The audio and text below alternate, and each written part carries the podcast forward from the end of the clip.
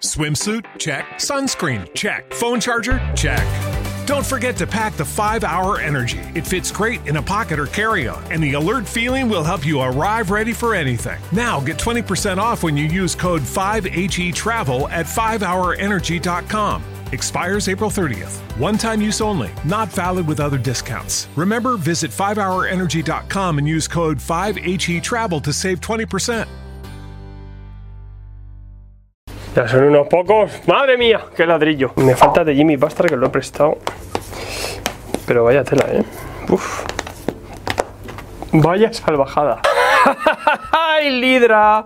¿Qué tal? ¿Cómo estáis? Esos agentes de Hydra, ¿qué tal? Esa comunidad loca, pero a la vez una comunidad perdida, perdida porque no hace más que ver dibujicos y viñeticas, ¿no? Que para eso es lo que estamos aquí. Pues hoy vamos a hablar de eh, esta eh, nueva editorial que es Aftershock y que está llegando desde enero, desde este año 2019, está llegando por parte de Planeta, todos en tomos, en tapa dura, van llegando, son series abiertas, algunas, otras series más independientes, sobre todo mucho tomo conclusivo y han salido ya bastantes, son ocho tomos los que hemos tenido ya por aquí y ya podemos hacer, aunque sea un top 3, os voy a contar mis tres tomos favoritos, mis tres series favoritas, al menos a día de hoy. Esto seguramente el año que viene te haré otro y se incorporarán muchísimas nuevas series que seguramente merezcan mucho la pena. Vamos a hablar un poco de Aftershock y también comentamos estos tres tomos o estos tres series, estas lecturas que son las más chulas, al menos las que más me han gustado. Para que le echéis un ojillo. Vamos al lío con ese top 3 de Aftershock. Tomos y grapas. Tu programa de cómics.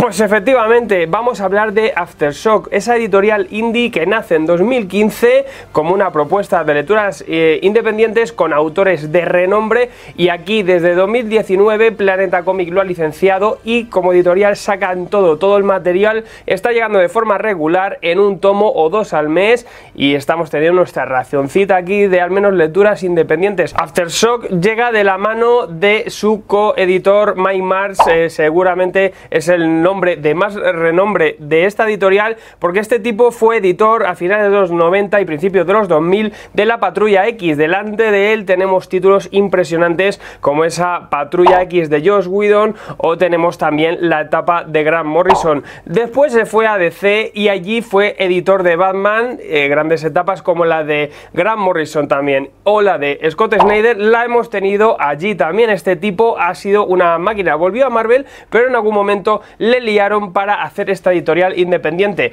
Este tipo pues empezó a mover sus hilos como editor después de tantos, tantos años, más de 20 años de, carrera con contactos hasta en el infierno me imagino, pues empezó a llamar a grandes tipos, grandes nombres dentro de la industria y tenemos aquí para fundar Aftershock pues historias de Gardenis, de Azarello o de Warren Ellis y grandes artistas también que están llegando a estas series. Además también sobre todo no tanto por la parte de guionistas que estamos teniendo grandes nombres que aquí tienen un patio de recreo totalmente en libertad para hacer eh, una serie de autoría propia. En el apartado sobre todo de los dibujantes estamos viendo como aquí hay nuevas emergencias y sobre todo artistas que están eh, dándose a conocer a través de Aftershock. Eh, recientemente teníamos el caso de Jorge Fornés que dio un salto aquí a Aftershock. Recientemente después se fue a DC, dibujante titular de Batman y ahora le acaban de fichar para Daredevil.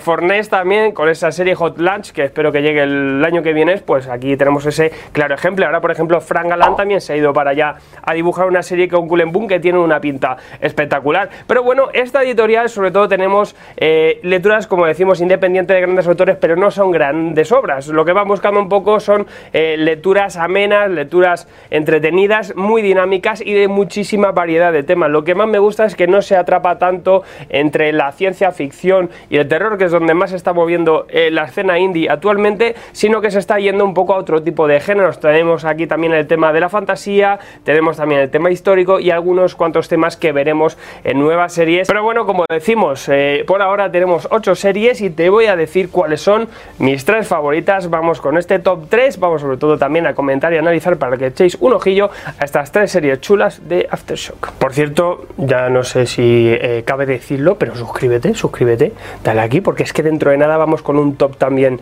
de ver De lo mejor de Vértigo. Vamos a repasar la carrera de Grant Morrison. Os voy a tener unas reseñas que flipas. Os lo cuento también, os voy a decir luego de qué va la cosa un poco. Pero vaya tela, menudo verano nos espera por aquí. Suscríbete, dale a la campanita y no te pierdas nada, porque estamos aquí muy locos. También déjame en los comentarios. Déjame ahí cuáles son las que más disfrutas de, de After Show, del After Show. O si todavía no has picado, quiero saberlo. Pues en el top 3 os traigo quizá la más reciente, no quizá, no, demonios, la más reciente que es un Holy Grail. Ahí tenemos a Cullen Boom que está metido también, bueno, está este hombre en todas las editoriales y tenemos dibujo de Mirko Kolak un autor que no le conocemos tanto, un dibujante que no conocemos tanto, que tira una escena bastante suelta, nos recuerda también a trabajos previos o cositas que se ha hecho también sobre este tema, porque aquí tenemos el tema de Arturo, la leyenda artúrica de los caballeros de la mesa cuadrada, cuadrada o redonda. Y también muy gracioso porque tenemos a una agente de Hidra infiltrada que es María Santaolalla, que está también al color, con color exquisito y veremos también, esperemos que aquí nuestra compañera sigue haciendo grandes historias porque un Holy Grail me ha gustado bastante. ¿Qué tenemos aquí? En verdad es una revisión de eh, la leyenda artúrica, tal cual. Nos vamos a ver aquí un poco la leyenda tal cual como es, pero con un componente diferente donde Cullen Boom se siente bien y donde Cullen Boom, por ejemplo, en series como Harrow Conti hemos estado viendo cosas bastante chulas. Como decimos, repasamos la leyenda artúrica de pe a pa, pero eh, con ese componente diferente. ¿Por qué? Porque tenemos a Merlín que en algún momento tiene un encuentro con un demonio y este le suplanta y le sustituye. Por lo tanto, vamos a ver un Merlín eh, que es un poco como Grima, ¿no? En el Señor de los Anillos. Es un poco eh, cabronazo, sin el poco. El tipo va a, engatusar a Arturo, va a ser el generador de toda esta leyenda y va a eh, querer crear todo este imperio para además pues destruirlo, ¿no? Es un poco agente del caos y va a estar siempre detrás de Arturo, pues liando la parda y creando diferentes conflictos. Es una historia que tiene un puntito más de violencia, un poquito más de maldición que pesa sobre esta gente e incluso se pasa un poco por encima todo el tema de las cruzadas, se va directamente un poquito al meollo de la cuestión, a todos los trafullos que hay, unos giritos que tiene, los giritos que en verdad tiene la leyenda artúrica y en este primer tomo lo que vemos es la presentación tal cual. Más adelante tendremos algunos spin-off y veremos si hay continuación porque lo chulo puede ser que venga lo de después, porque este primer tomo simplemente nos presenta lo que hay lo que muchos conocemos con este puntito diferente, pero más adelante es posible que aquí ya reinventemos y aquí empecemos a irnos más hacia lo mitológico o contar diferentes historias, por ejemplo con ese spin-off que podemos contar algo distinto. Sobre todo, bueno, tenemos el acercamiento de una de las grandes historias con un puntito más chungo y además con el componente de que es un cómic, una serie que sin ser una maravilla es muy entretenida y si os gusta el tema de Arturo y todo esto, pues obviamente... Eh, no os puede faltar, seguramente os guste. Si sois muy, muy, muy, muy conocedores, seguramente no os suponga nada, nada nuevo, por lo tanto tampoco eh, creáis que aquí vais a encontrar ninguna maravilla, que es lo que digo también, advierto un poco que eso ahí. A mí sí me ha gustado porque tiene, maneja muy bien el ritmo, maneja muy bien el, dibujo, tiene ese componente que ahora, por ejemplo, está muy en boga con el tema de Juego de Tronos y con todo es posible que este baje de top en cuanto vengan cosas nuevas también que estamos esperando muchísimo. En el top 2, con el segundo puesto, vamos con esta serie una serie súper chula de Donny Cates con Gary Brown, que hace poquito os hablaba de él en El Camino Negro. Os dejo por aquí también su reseña. Y bueno, es una serie abierta de Nick Cates eh, junto a esa Good Country, que es un trabajo más corto. Esta es otra gran serie de lo que hizo en el Indie, que en nada le dio el trampolín para llegar a Marvel a hacer sus macarradas de los Guardianes de la Galaxia que está haciendo ahora, el Cosmic Rider y todas estas cosas locas o el veneno que está haciendo. Pero bueno, aquí se desenvuelve incluso mejor y disfrutamos más de una serie así. Eh, y aquí también tenemos ese componente de Danny Cage, porque es una historia costumbrista, con terror, pero majarona y con ideas pues muy macarras, que es quizá sello de la casa de este hombre, eh, ya casi es su firma, meter componentes muy raros, ahora os lo cuento. Tenemos aquí a una joven, una joven eh, estudiante americana que está embarazada, el padre de la criatura no lo sabe, la típica, el típico embarazo prematuro eh, de una noche de verano, y bueno, lleva su embarazo en secreto, tampoco se lo cuenta a su familia, y en el momento en que ya su hermana lo conoce porque ya está a punto de parir, va vamos a ver que pasan cosas raras. De repente empieza a haber terremotos mientras van al hospital, empieza a pasar cosas extrañas, total que el niño nace, se lo llevan para casa y empiezan a ocurrir hechos muy extraños. Por ejemplo, el niño chupa sangre. El niño no, no mama de la teta, el niño no toma leche tampoco, solo bebe sangre. Aquí empieza a haber una paranoia y enseguida vamos viendo cómo aquí lo que ha nacido es el anticristo, es una venida más del demonio que va a traer el apocalipsis. También va a haber por ahí una especie de secta que va detrás de este chaval y bueno, vemos cómo esto se lleva de una forma bastante natural, como digo, muy costumbrista, muy estar por casa, como si una chica normal de repente pues le ocurre este hecho y bueno, pues sí, mi hijo es el anticristo, pero es que es mi hijo, ¿no? Eh, veremos cómo esto también afecta a la familia y en nada, pues un mogollón de amenazas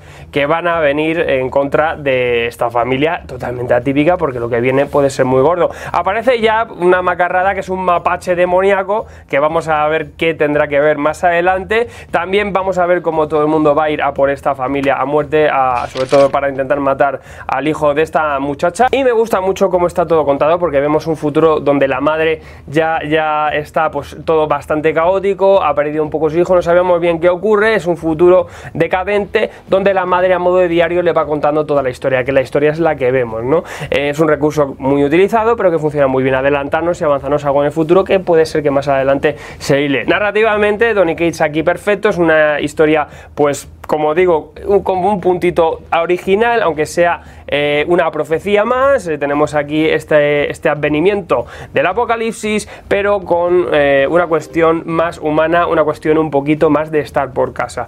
Dani que lo hace bastante bien, Gary Brown está súper mega suelto, la verdad es que es un dibujo incluso muy diferente a Camino Negro, pero va perfecto. Es una serie indie muy disfrutable que mezcla un poco pues la normalidad con el terror. Luego la serie veremos cómo se torna muy muy gore y tiene escenas de auténtico pavor que le ocurrirán poquito a poco cosas a esta familia. Veremos más adelante cómo se desarrolla, pero Teeth es una de estas grandes novedades que traen esta gente. After Show, After Show.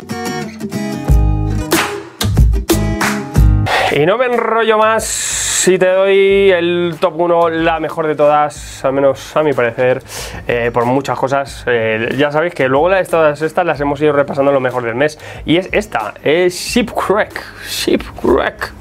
Pues tenemos aquí al doctor Shipwreck, que es un protagonista de la historia. Un hombre que va vagando por el desierto y le pasan cosas, empiezan a, empieza a ver cosas raras, se mete en una cafetería, pasa con la cocina y el cocinero empieza, bueno, empieza a liarse una en la cocina que alucinas.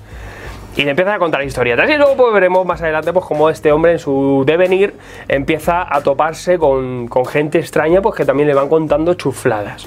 Tú dices, pero ¿qué, qué es esto? ¿Qué, ¿Qué, especie de Sandman me estás haciendo? Porque tenemos aquí una historia de Warren Ellis, ya sabéis, maestro inconfundible, tipo raro como ninguno, con Phil Hester al dibujo, un Phil Hester súper mega suelto, que funciona perfectamente para esta obra y que además se luce y ahora os cuento también por qué.